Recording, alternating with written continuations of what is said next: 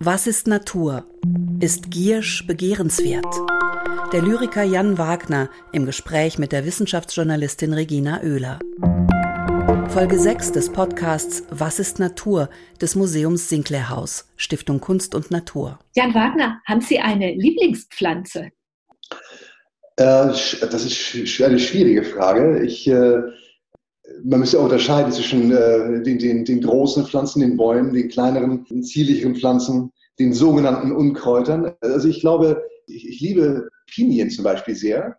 Ähm, das Bild von Pinien, den Duft von Piniennadeln, auch wenn mir sofort viele schöne Orte einfallen, die mit Pinien verbunden sind. Es ist ja oft so, dass man, dass man äh, den Duft oder das Aussehen einer Pflanze an einen Ort äh, koppelt oder an eine, eine, Erinnerung. Und bei mir ist es zum Beispiel, was die Pinien angeht, ähm, der römische Friedhof für nicht-katholische äh, Ausländer, wo John Keats, der Romantiker, begraben ist, bestattet ist, eines der schönsten Gräber überhaupt. Und äh, der liegt unter hohen, duftenden Pinien in einer Ecke von diesem Friedhof äh, in Testaccio-Viertel in Rom. Und äh, bei Pinien denke ich sofort an diesen Ort, der etwas Magisches hat, auch dank der Pinien und äh, dank des Pinienduftes. Und da macht schon das Wort Pinie eine ganze Welt auf. Sie sind Lyriker, Jan Wagner, und Übersetzer, Essayist, haben viele wichtige Preise gewonnen für ihre Arbeiten. Sie haben für ihr Gedichtband Regentonnenvariationen als erster Lyriker überhaupt den Buchpreis der Leipziger Buchmesse gewonnen. 2015 war das. Und 2017 sind sie dann mit dem wichtigsten Preis für deutschsprachige Literatur ausgezeichnet worden, mit dem äh, Büchnerpreis. Fangen wir unser Gespräch doch mit dem Gedicht an, äh, das den Band Regentonnenvariationen eröffnet. Und das ist der Girsch. Und ich würde Sie bitten, dass Sie uns erstmal den Girsch vorlesen. Ja, ja, das ist ja so nett oder eine nette äh, Über Überwucherung. Ähm, und der Titel lautet genauso schlicht, wie Sie gerade schon sagten, Giersch. Nicht zu unterschätzen, der Giersch mit dem Begehren schon im Namen. Darum die Blüten, die so schwebend weiß sind, keusch wie ein Tyrannentraum. Kehrt stets zurück wie eine alte Schuld, schickt seine Kassiber durchs Dunkel, unterm Rasen, unterm Feld, bis irgendwo erneut ein weißes Widerstandsnest empor schießt. Hinter der Garage beim knirschenden Kies der Kirsche Giersch, als Schäumen, als Gischt, der ohne ein Geräusch geschieht, bis hoch zum Giebel kriecht, bis Giersch schier überall sprießt, im ganzen Garten Giersch, sie Giersch schiebt, ihn verschlingt, mit nichts als Giersch. Vielen Dank, Jan Wagner. Sie spielen mit dem Klang, Sie spielen mit der Sprache, Sie spielen mit äh, Bedeutung, mit, mit der Bedeutung von Klängen. Mich würde interessieren, wenn Sie so ein Gedicht geschrieben haben, in dem Sie eigentlich sich vom Klang vom Girsch, von der Gier, von der Kirsche anregen lassen, ändert sich dadurch auch die Wahrnehmung, Ihre Wahrnehmung des Gegenstands, von dem die Rede ist? Also schauen Sie danach anders auf den Girsch, den Girsch, die Pflanze?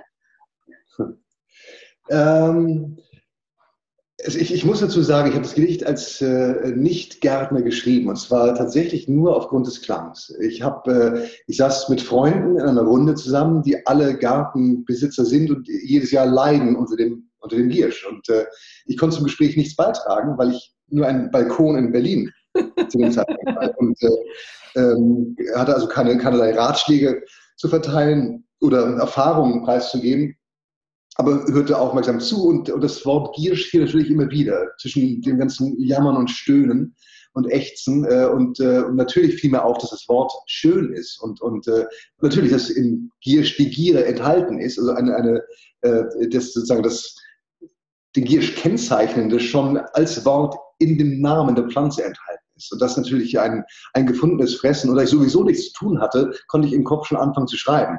Und äh, natürlich äh, war ich da als Nicht-Gärtner eher an der Sprache, an der Lautigkeit interessiert, also am Sprachgiersch. Was, was, was hier wuchert, sind ja die Laute, wie Sie auch gesagt haben. Das, das ganze Gedicht, Sprache wuchert.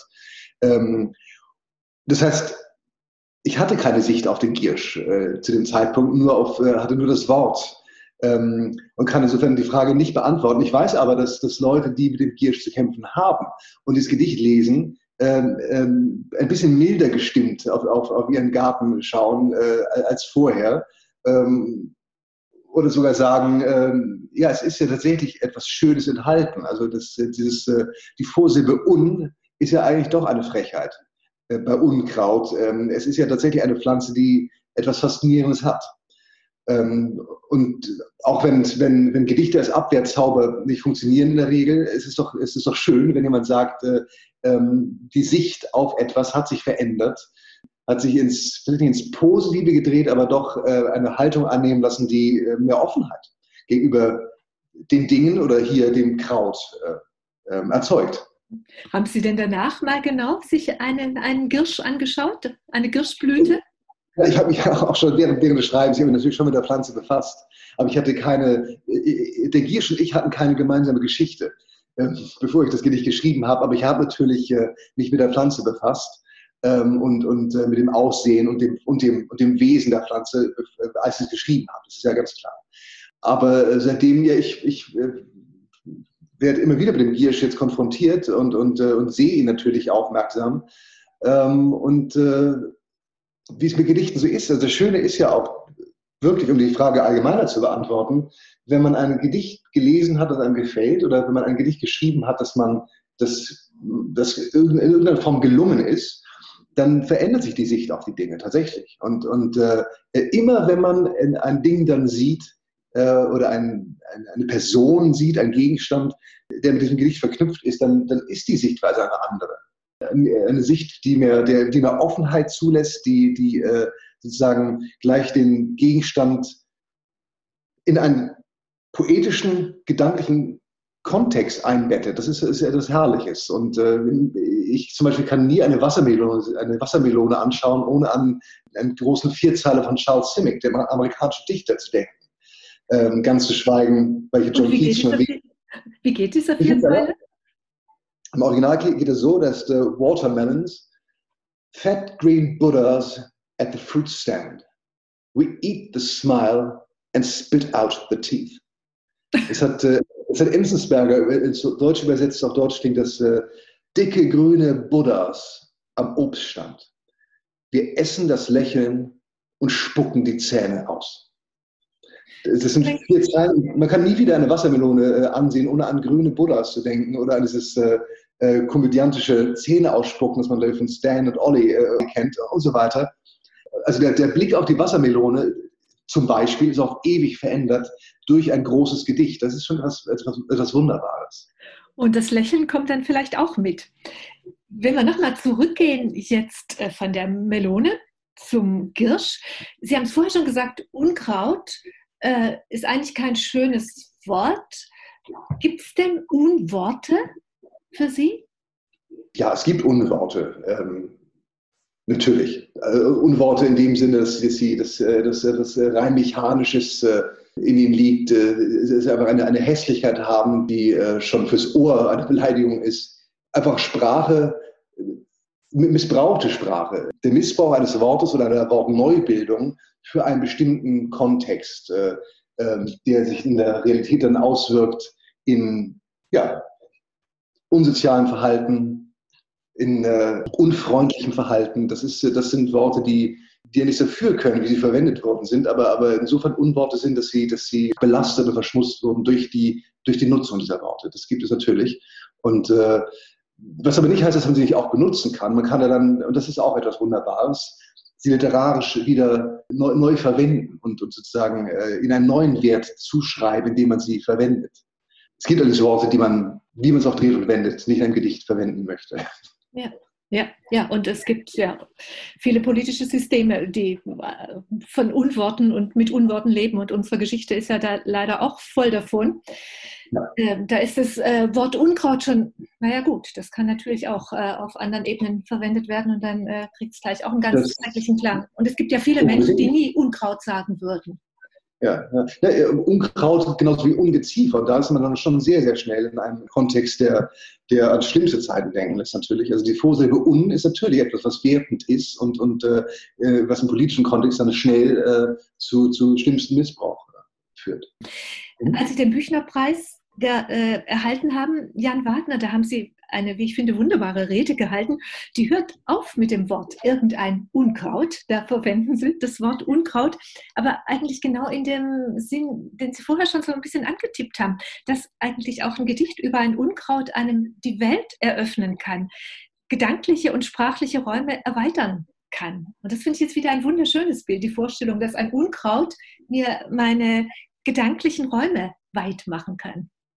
Das ist ja auch so und das, äh, das ist das Herrliche an Gedichten. Also das Unkraut, auf das Sie anspielen, ist natürlich der Giersch. Und die Frage ist, ähm, wo beginnt das Politische im Gedicht äh, und, und, wo beginnt die, die Wirksamkeit eines Gedichts? Äh, und die beginnt, so sehe ich das jedenfalls schon bei, äh, ähm, bei den kleinsten Dingen, wenn sie im Gedicht auf, die, auf entsprechende Art verwendet werden. Und eben auch ein Unkraut oder ein Teebeutel, eine Wassermelone.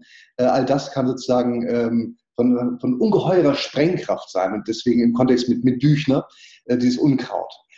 Das ist so. Und äh, für mich ist es das Schöne am Schreiben von Gedichten, dass eben kein Ding zu gering ist. Ähm, weil alles, wenn man es recht betrachtet, äh, im, als Wort und im dichterischen, im poetischen Kontext äh, von ungeheurer Wirkung sein kann. Eines der wichtigsten lyrischen Werke der amerikanischen Geschichte äh, sind die äh, Leaves of Grass von Walt Whitman. Äh, Leaves of Grass, das ist fast nichts. Das Gras, äh, über das wir uns äh, bewegen, äh, das wir nicht nachdenken, niedertrampeln, erhebt er zum Titel einer der, der wichtigsten Gedichtsammlungen der USA, Leaves of Grass. Und Whitman schreibt in Leaves of Grass sinngemäß, diese, diese Beere dort, dort vorn, hätte, hätte verdient, in den Hallen des Himmels zu hängen. Und das ist natürlich so. Im, im, Im, Gedicht eines Walt Whitman wird das Geringste nicht zum Größten, aber es birgt das Große in sich. Ähm, wenn der Zugriff eines Whitman oder einer Dickinson oder ähm, äh, gelingt, dann ist äh, im, im, kleinsten, im banalsten Dingen das Größe enthalten und, und äh, alle Themen klingen an. Und das ist das, äh, was die Größe von Lyrik unter anderem ausmacht.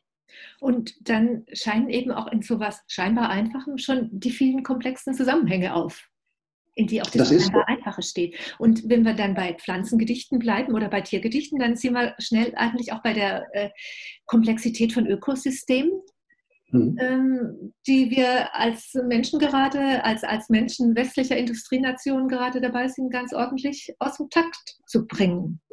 Mhm. Ähm, ja, das ist, das ist natürlich so. Und äh, allein die Wahl des Gegenstands äh, einer, einer Pflanze, eines Tieres hat im, im im heutigen Nachdenken über die Welt natürlich einen ganz anderen Klang als noch vor 30 Jahren vielleicht. Das ist natürlich so. Ähm, dass allein die Tatsache, dass äh,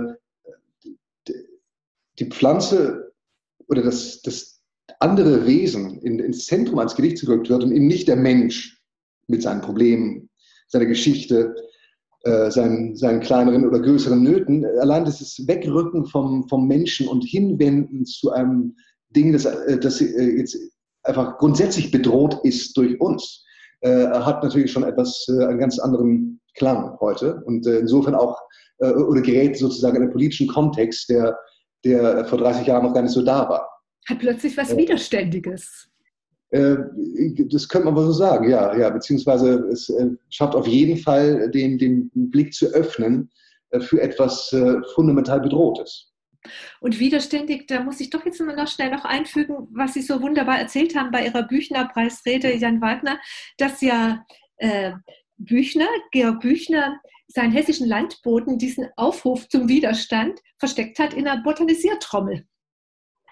Ja, das, das war ein Detail, das mich natürlich sehr begeistert hat, äh, dass, dass äh, in dieser Trommel äh, verschiedene Blätter zusammenfinden. Flugblätter, und die Blätter von zum Beispiel einer, einer Linde, irgendetwas Gesammeltem. Das also zwei Arten von Blatt ähm, zusammenfinden. Und die Frage ist eben, welches Blatt hat welche Art von Sprengstoff zu bieten? Tja, wie gehen Sie persönlich damit um, dass wir im Moment in einer akuten Biodiversitätskrise leben, also dass wir wirklich mit beobachten können, wie viele Naturräume um uns herum immer ärmer werden an Tierarten, an Pflanzenarten, an unterschiedlichen Ökosystemen? Ähm, also ich glaube, es gibt niemanden, der mit, äh, mit äh, oder vermutlich gibt es sie schon, aber ich, ich persönlich äh, kann gar nicht anders als zutiefst frustriert sein und, und, und schockiert, äh, wenn man sieht, wie Tag für Tag äh, ähm, die, die Zerstörung voranschreitet und, äh, ähm, und wie düster das Bild äh, ist ähm, einer, einer Welt, die sich in 20 Jahren äh, ohne eine Vielzahl von Arten uns bieten wird. Das ist, äh, das ist äh, entsetzlich und, und ähm, zutiefst frustrierend, äh, weil man auch so so machtlos natürlich ist und, und äh, als Betrachter äh, zur Kenntnis nehmen muss, dass, äh, dass diese furchtbare Entwicklung voranschreitet. Aber sind wir wirklich so machtlos?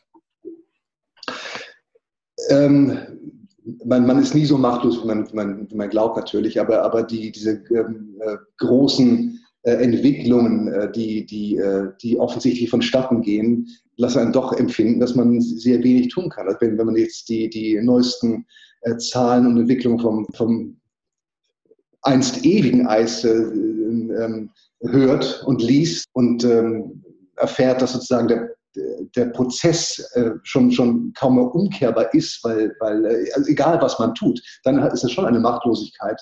Ähm, oder jedenfalls der, der Gedanke drängt sich auch, dass, die, dass man die Macht gehabt hätte was noch viel schlimmer ist. Man hätte vielleicht vor, vor 10, 20 Jahren die Macht gehabt, etwas zu tun, aber dieser Punkt ist eben vielleicht schon nicht mehr erreichbar ähm, die schlimmste Machtlosigkeit von allen. Man weiß, man hätte etwas tun können, äh, aber äh, der Punkt liegt in der Vergangenheit, an dem man fähig gewesen wäre. Also das, äh, diese großen Prozesse natürlich lassen einen schon empfinden, dass man, dass man sehr, sehr wenig tun kann. Oder natürlich kann man im, Kleinen politisch agiert oder ob man einfach mit Zärtlichkeit die Blaumeise betrachtet. Also das sind ja alles schon Dinge, die, die natürlich zu etwas führen. Die, die auch einfach so eine Einstellung führen können bei einem selber und bei anderen, die dann zu besseren, freundlichen Entwicklungen führt. Ja, und man kann sich dann vielleicht damit trösten, dass Sie, das sind auch Zeilen aus Ihrem Gedicht und Sie haben es mal in einem Interview gesagt, Jan Wagner, dass in jedem Desaster die Aster blüht. Aber bevor wir uns jetzt der Aster vielleicht widmen, für mich, also ich merke es, bei mir regt sich da der Widerspruch, denn ich denke, es kommt schon drauf an, zum Beispiel, welche Parteien wir wählen oder was für Programme die Parteien für die Wahlen vorbereiten, welche Prioritäten sie setzen, ob sie sagen, alles muss unter der Überschrift Klimakrise, Biodiversitätskrise bedacht verhandelt werden. Natürlich das große Thema soziale Gerechtigkeit, dann, das da unmittelbar mit dazugehört. Oder ob Parteien sagen, äh, mehr oder weniger weiter wie bisher mit so ein paar Etiketten vielleicht, die wir aufkleben. Also äh, ich denke schon, auch, auch wenn wir manche Wunschzustände vielleicht nicht erreichen können, ist es doch ganz essentiell, welche Weichen jetzt gestellt werden. Also ich persönlich spüre gerade eben so einen Drang, mich mehr politisch zu engagieren, als ich es jemals gemacht habe, weil ich das Gefühl habe, wenn nicht jetzt, wann dann? Ja, das ist äh, gar, gar, gar, gar keine Frage. Ähm, äh, ich sage nicht, dass man resignieren sollte, äh, aber das Gefühl der Machtlosigkeit äh, ähm, stellt sich natürlich in gewissen Kontexten immer ein. Das, ich habe ja das Beispiel gerade genannt, was aber nicht heißen soll, dass man nichts tun soll. Im Gegenteil, es kann ja, wie Sie sagen, äh, gerade Engagement befeuern. Äh, und sollte das natürlich. Ja. Und sei es nur das Engagement der, der, der, der richtigen Wahl. Ja, und, und dann wird es aber weiter so schöne Zeilen geben wie äh, denk, es blüht die Aster mitten im Desaster.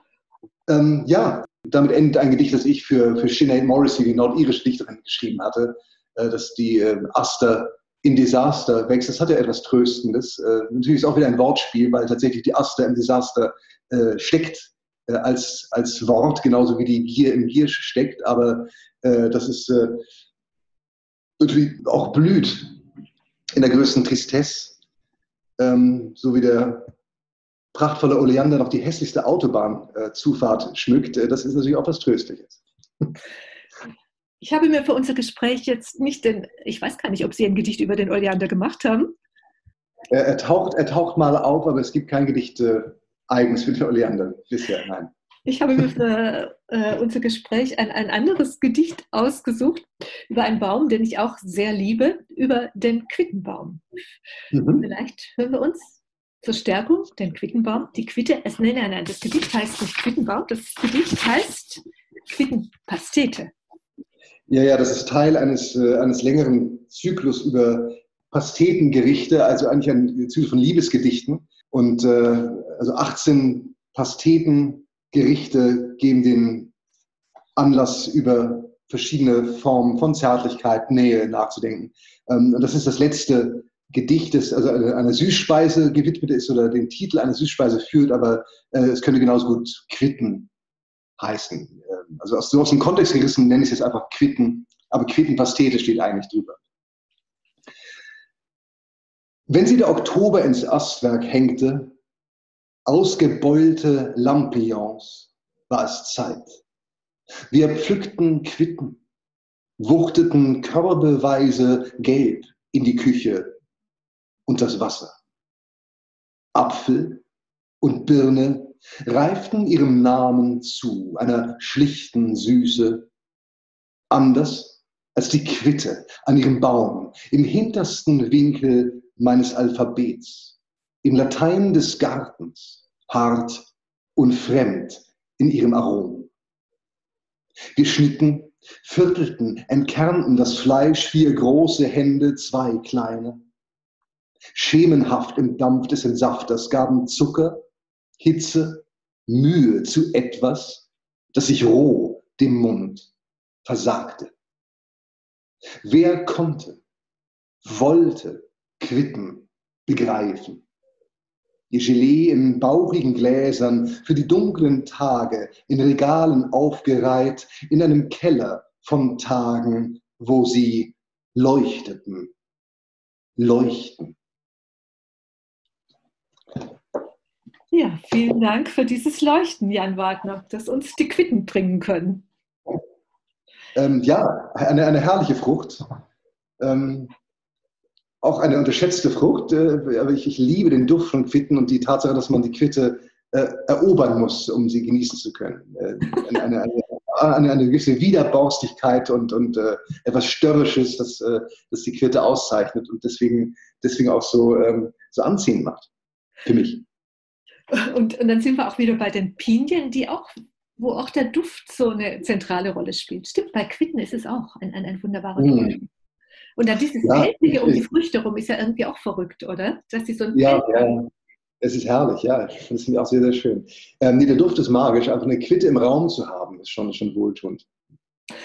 Sie haben erzählt, Sie haben inzwischen auch eine Hütte auf dem Land in der Umgebung von Berlin. Aber Quittenbäume, gibt es die da auch in Ihrer Nähe jetzt? Ähm, noch nicht, aber das, äh, das, äh, der wird gepflanzt. Das, äh, das kommt noch. Ja, dort. Schön. Erleben Sie Natur anders, wenn Sie in Ihrer Hütte sind, von der aus wir jetzt auch das Gespräch führen, gerade eben? Also Sie sind in der Hütte, ich bin in Frankfurt und wir unterhalten uns. Ja, ja. Das, das Naturerleben ist natürlich etwas völlig anderes, ob man auf einem Land sich befindet oder in einer Stadtwohnung in Berlin-Kreuzberg oder Neukölln. Ähm, wobei man auch da natürlich Natur hat. Und, und gerade äh, in Berlin ist ja, das, ist ja das, äh, die Anzahl der Arten oder der, der Wildtiere erstaunlich. Aber die ähm, Möglichkeit, aus, dem, aus der Tür zu treten, direkt in der Natur zu sein, also zum Beispiel in einem großen Wald, der hier vor der Tür ist, zu sein und, und dort äh, zu lauschen und zu riechen, ist natürlich eine ganz andere. Ja, also die, die Naturwarnung ist um, um einiges intensiver und die, die Möglichkeit der Betrachtung allein durch die Tätigkeit im Garten eine viel direktere, schweißtreibendere, aber auch erfüllende. Und fallen Ihnen Wörter, Klänge, Gedichtzeilen ein bei der Gartenarbeit? Ähm, ja, beim Gang äh, durch die, durch, also ohnehin ist das Spazierengehen, äh, ähm, und das merke ich hier immer, also das wusste ich vorher schon, aber das merke ich auch hier äh, sehr oft äh, hilfreich beim Schreiben. Also das, das Gehen und das Schreiben äh, passen wunderbar zusammen ähm, so wie das Gedicht seinen Rhythmus hat, ähm, äh, entwickelt man beim rhythmischen Laufen durch die Natur. Aber das ist in der Stadt ganz genauso, wobei die, die, die Ablenkungen hier vielleicht nicht weniger äh, sind, aber doch sich weniger aufdrängen. Ähm, also das, das äh, rhythmische Gehen äh, ist, dem, ist dem Schreiben von Gedichten noch sehr, sehr dienlich. Also das merke ich auf jeden Fall. Und, und natürlich fallen einem Worte zu, nicht nur äh, bereits der, der Anblick von, von Dingen äh, zum Schreiben, aber auch äh, ähm, das Nachdenken über die, die Namen dessen, was man dort sieht. Und äh, das führt dann äh, oft genug direkt zum Gedicht. Schön. Das, das, äh, das Entwickeln von Gedanken und von, von Strophen beim Laufen ist etwas, was ganz natürlich geschieht. Und ich kenne viele Dichter, die tatsächlich ähm, beim oder nur beim Laufen schreiben. Ähm, die also ähm, spazieren gehen oder das Laufen durch, durch die Natur ähm, zur Grundlage, Grundlage ihres Schreibens gemacht haben. und äh, dann nur zu Papier bringen, was nach der Rückkehr äh, noch im Kopf ist, was also, was also so stark war, rhythmisch, äh, oder klanglich, dass es äh, über die Distanz von zehn Kilometern überdauert hat und, und äh, dann zu Papier gebracht werden. Und, und wie machen Sie das? Haben Sie ein Heftchen dabei oder handhaben Sie das genauso? Äh, ich, ich habe ein Heftchen habe ich eigentlich immer dabei und ich vermute, das haben auch die, die, die Freunde und die Bekannten, die beim, beim Gehen schreiben, sicherheitshalber auch dabei, weil man ja doch allzu schnell vergisst, was einem an guten Dingen eingefallen ist. Ähm, ja, ich, ich, ich habe ich hab ein Notizbuch dabei, ja. Aber, aber, merke, aber merke auch, dass doch viel, äh, vieles äh, besonders gelungen ist, was man gedreht und gewendet hat und dann äh, am Schluss noch äh, im Sinn ist äh, bei der Rückkehr. Das ist schon so, dass das äh, beim Laufen reift und, und dann doch eine andere Qualität gewinnt. Ja, jetzt haben wir vorher ein, das Gedicht über die Quitte gehört, die ziemlich haltbar ist durch ihre Storchigkeit, finde ich. Aber Sie haben im Gespräch mal gesagt, dass in Ihren Gedichten eigentlich immer die Vergänglichkeit eine wichtige Rolle spielt. Ähm, ja, ich glaube, ob man das jetzt ähm, direkt sagt oder nicht sagt, äh, ist es doch äh, ähm, bestimmt einer der Gründe, warum wir überhaupt Gedichte lesen und schreiben äh, der Wunsch, äh, den Moment einzufangen und die Zeit kurz anzuhalten. Äh, und das gute Gedichte schaffen es ja tatsächlich, dass sie, dass sie uns zumindest die Illusionen gewähren, dass, dass die Zeit ein bisschen angehalten oder rückgängig gemacht wurde. Also zurückreisen zu können äh, im Gedicht. Oder zurückreisen tun wir ja immer, bloß das Zurückreisen im Gedicht und das Haltbarmachen von Momenten, die uns etwas bedeutet haben oder ähm, die auch etwas äh, äh, Bedrohliches hatten, aber eben fixiert werden können durch Sprache. Ähm, und insofern, deren man habhaft werden kann, indem man sie in Sprache, äh, in Sprache fasst. Das ist etwas, was das Gedicht auszeichnet. Und der Wunsch, den Moment zu konservieren, ist, glaube ich, äh, einer der Anlässe überhaupt. Und die, das Konstatieren, dass alles dennoch vergehen muss, diese äh, müßige Klage, ist natürlich etwas, was im Gedicht sich immer wieder findet. Das Verschwinden ähm, der Verlust äh, und das dem ein Gegengewicht entgegenzusetzen durch das Gedicht selbst, hat etwas sehr Tröstendes. Genau, bei der Quittenpastete ist ja auch zum Beispiel die Erinnerung an ihre Kindheit, wie die großen und die kleinen Hände äh, die Quitten vierteln oder versuchen, die Quitten zu vierteln. Ähm, ja, ja, genau. Also die, die, äh, die Kindeserinnerung oder auch das, das, das Beisammensein, das, also die, die Familie als, als, als äh, Herkunftsort, aber auch als, als, äh, als wärmendes Konstrukt ähm, spielt eine Rolle da, ja. Und natürlich auch eine gewisse Wehmut, aber auch äh, im Grunde das, was ich gerade schon sagte, das Überdauern. Also wenn es leuchtete und gleichzeitig noch leuchtet, wie, wie der Schluss ja äh, suggeriert, dann ist ähm, zumindest im Gedicht etwas Dauer geschenkt worden. Und das, äh, das äh, passiert ja immer wieder bei, bei gelungenen Gedichten. Genau, bei, bei vielen Gedichten von Ihnen, Jan Wagner. Und dieses Gefühl der Zeitlosigkeit, ich finde gerade auch in, in, in Natur, in schöner Natur, kann ich das manchmal für einen Moment erleben, in dem ich einfach da sitze und irgendwie vergisst man tatsächlich einen Moment alles um sich rum und schaut und staunt. Äh, ja, ja, ich meine, wer, wer, staunt und schaut, tritt ja aus sich selbst heraus und, und, und äh, lässt äh, für einen Moment zurück was, was einen äh, an den Alltag bindet. Und das ist natürlich etwas, auch etwas sehr Wohltuendes. Einfach sitzen und schauen. Ähm, ja. Ähm, und auch damit fangen dann, dann äh, Gedichte an natürlich. Also das ist äh, auch die Zeit verstreichen zu lassen. Also das, das Verlieren von Zeit äh, ist ja nicht äh, äh etwas, etwas, das Wort Verlieren hat etwas, sehr Negatives, aber sozusagen das bewusst verstreichen lassen, das, das herrliche Vergeuden von, von, von Minuten, äh, um zu starren und zu staunen. Äh, das ist etwas, äh, etwas äh, gerade wenn man ein Gedicht schreiben will, sehr Wichtiges. Mhm. Und vielleicht können wir jetzt ja noch mal zum Schluss noch mal den Bogen ziehen äh, zur Biodiversitätskrise, zu, zu, zu dem Verlust, den wir erleben ich, ich glaube, dieses sich freuen können an der Natur, das wird sicher immer möglich sein. Es wird immer irgendwelche Inseln geben an, an Vielfalt. Aber vielleicht ist es auch der Anfang von einer neuen Wertschätzung von Natur, dass wir einfach auch merken, was wir zum Beispiel gewinnen, wenn Städte grüner werden, wenn der Verkehr rausgeht und statt Parkplätzen äh, Parkanlagen kommen, dass wir wieder ein besseres Gespür dafür entwickeln, wie Natur für unser Lebensgefühl ist, in jedem Alter, in, in jeder Lebensphase, eigentlich in jeder Lebenssituation. Und äh, ja, was wir da alles haben und was wir auch tun können, um zu pflegen, was wir haben. Äh, ja, natürlich. Ich überlege gerade, äh, versuche ein Gedicht vorzustellen, in dem das Wort Biodiversitätskrise vorkommen könnte. Problematisch wahrscheinlich, aber, aber es kann trotzdem einen Beitrag äh, liefern äh, zum, ja, zum Vergegenwärtigen dessen, was geschieht und was wir haben. Ich glaube, äh, der, der, Wortklang ist nicht schön, glaube ich. Äh, obwohl eine Krise steckt dann vielleicht auch wieder das Knirschen ja, drin irgendwie. Ein rhythmisch gesehen ein problematisches Wort für ein Gedicht. Und dann ist es ja dann doch tatsächlich auch wieder vielleicht das kleine Spezifische, an dem wir diese großen Zusammenhänge und auch große Verluste besser erkennen können als in so einem Begriff.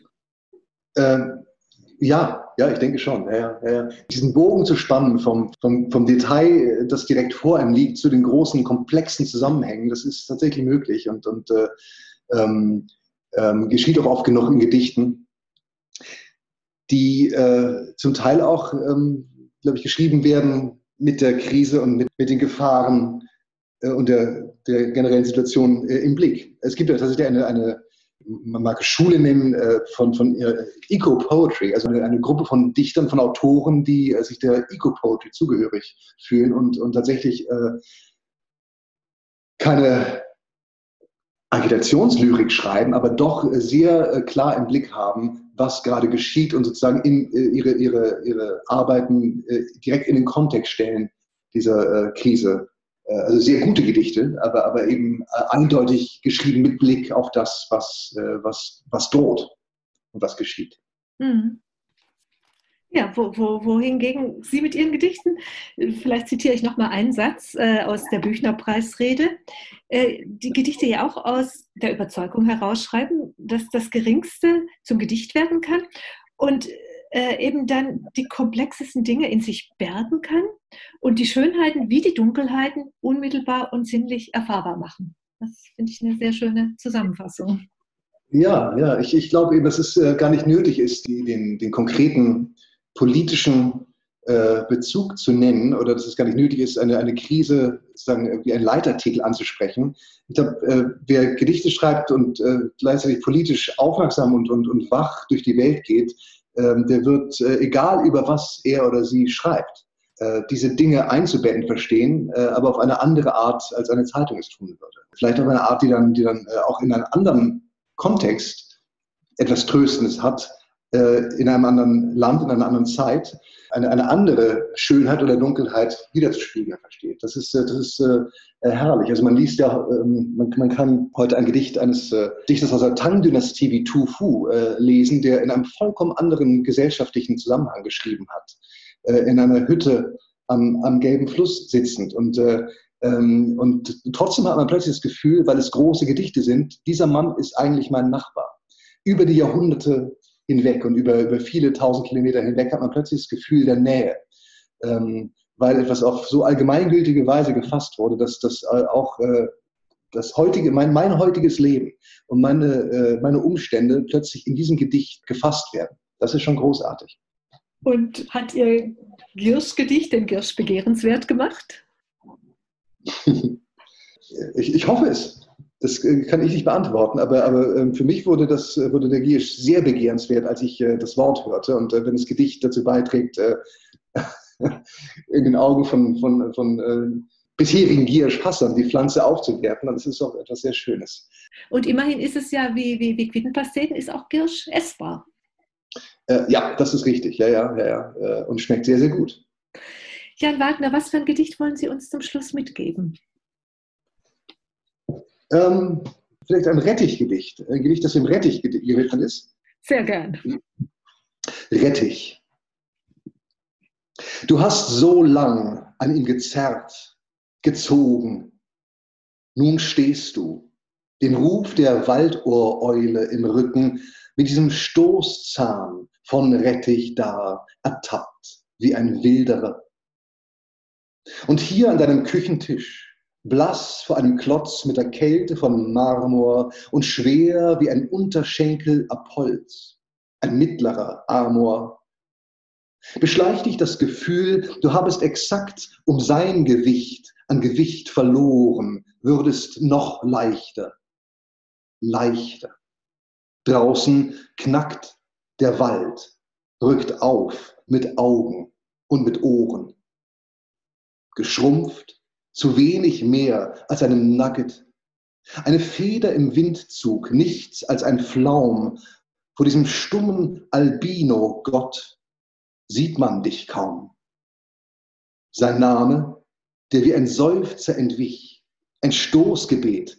Hätte ich, hätte ich. Dein Haus liegt kalt und unbewohnt unter dem Rettichmond.